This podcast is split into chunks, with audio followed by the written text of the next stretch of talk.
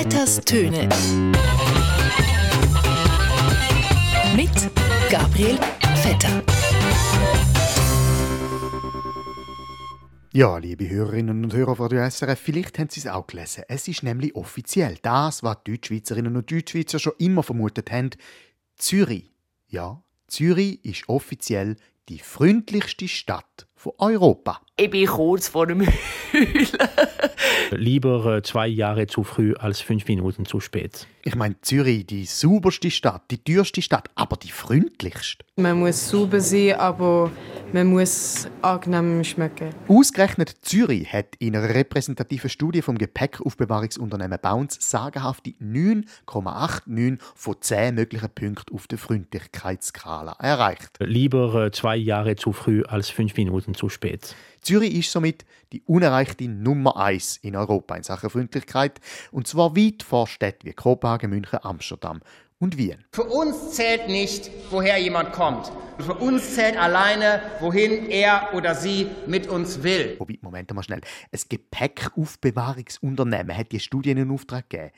Ist die Studie einfach eine Art Befragung von Köffern und Rucksäckchen und Reisetäschchen oder wie? Und sagen wir, seit wann machen Gepäckaufbewahrungsunternehmen eigentlich Studien? Und was zur Hölle soll das überhaupt sein? Ein Gepäckaufbewahrungsunternehmen? Also was ist das? Einfach ein Schrank? Die Gurkenkrümmungsverordnung dient zur Festsetzung von Qualitätsnormen für Gurken.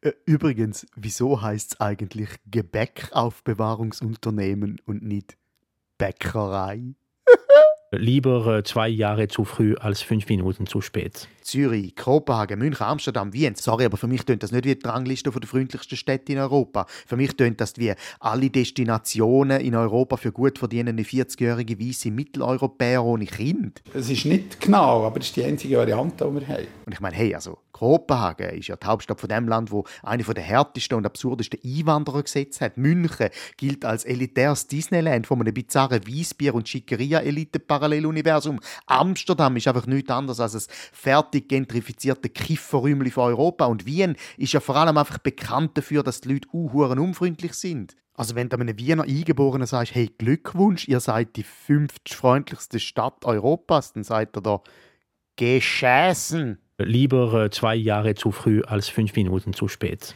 Egal, aber vielleicht stimmt's ja. Vielleicht ist ja Zürich wirklich die freundlichste Stadt von Europa.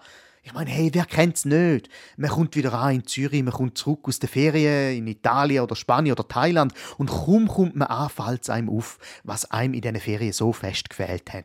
Nämlich die herzliche Freundlichkeit der Zürcher. Du bist derjenige, den ich will. Du bist derjenige, den ich will. Oh, oha, oha, Schatz. Sofort wird man nur am Flughafen zu Zürich oder am Bahnhof begrüßt und in Empfang genommen von einer Horde von gut gelohnten Blumenmeidli, die im Luxemburgerli nachwerfen und wie die Würstchen ins Maul fliegen lassen. Zürich ist nichts anderes als ein Mekka der nächsten Liebli, ein Jerusalem von der Zufriedenheit.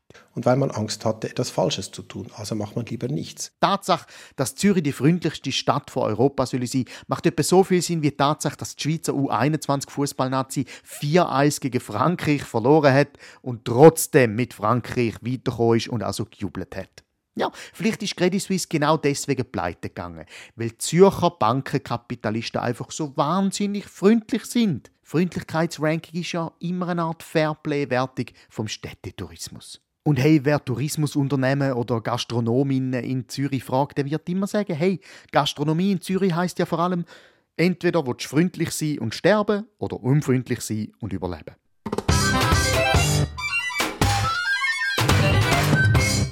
Gut, Zürich ist aber nicht nur die freundlichste Stadt von Europa, nein, sie ist, was die Mietzinsen angeht, auch die teuerste Stadt von Europa. Hm, vielleicht liegt es ja genau da dran. Zürich ist wahrscheinlich so teuer, dass sich einfach die Stadt gar niemand leisten kann. Wahrscheinlich ist Zürich einfach eine Erfindung, die es gar nicht gibt, so wie Amerika in der Kindergeschichte von vom Peter Bichsel. In Zürich wohnt wahrscheinlich gar niemand, weil es für alle zu teuer ist. Zürich ist einfach leer.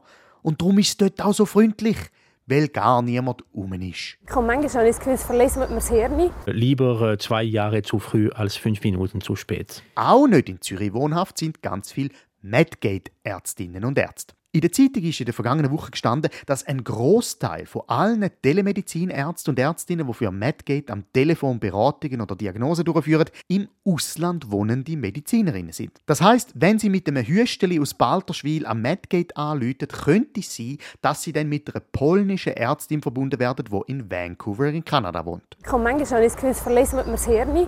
Die meisten von diesen Ärzten, die im Ausland sitzen, sitzen selber aber gar nicht im Büro, sondern im Homeoffice. Was mega lustig ist, weil die meisten Patienten und Patientinnen, die anrufen, ja auch in einer Art Homeoffice sind bei sich daheim, nämlich krank. Man telefoniert also vom Krankenbett zu der Therapeutencouch. Fort vom Drama halt auch nach oder Sambari etwas Leichtes halt, ja. Telemedizin steht aber erst am Anfang. Zum Kosten der Medizin einsparen sollen in Zukunft noch mehr Behandlungen, noch mehr Diagnosen am Computer, am Telefon und digital erledigt werden.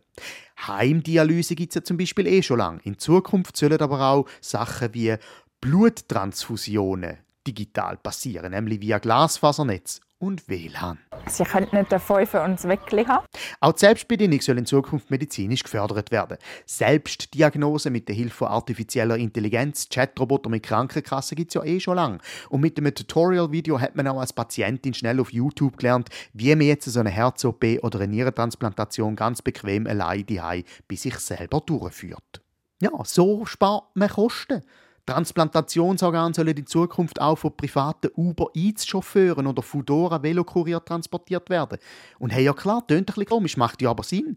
Wenn einer eine Pizza muss liefern und er kann gerade auch noch Spenderleber mitnehmen, wo an die gleiche Straße muss, hey, das ist nicht nur effizient, sondern auch ressourcensparend und damit nachhaltig. Und sowieso, wenn man es genau nimmt, ist jede Organtransplantation ja eh nichts anderes als einfach ein medizinischer Takeaway. Ich habe manchmal das Gefühl, verlesen wir das Hirn. Ja, und der nächste Schritt nach Ärzten, die als Maschine aus dem Homeoffice arbeiten, sind dann Handwerker, Busfahrerinnen, Taxifahrer, die aus dem Homeoffice aus arbeiten. Weil hey, wenn wir alle immer die ganze Zeit nur Hause sind von lauter Homeoffice und Outsourcing, dann muss gar niemand mehr irgendwo an mit dem Taxi. In den letzten Tagen ist ja ein bekannter junger Schweizer Klimaaktivist kritisiert worden, weil er in seiner Vergangenheit als Teenager auch schon mal geflogen ist und auch schon mal ein Bier in München getrunken hat.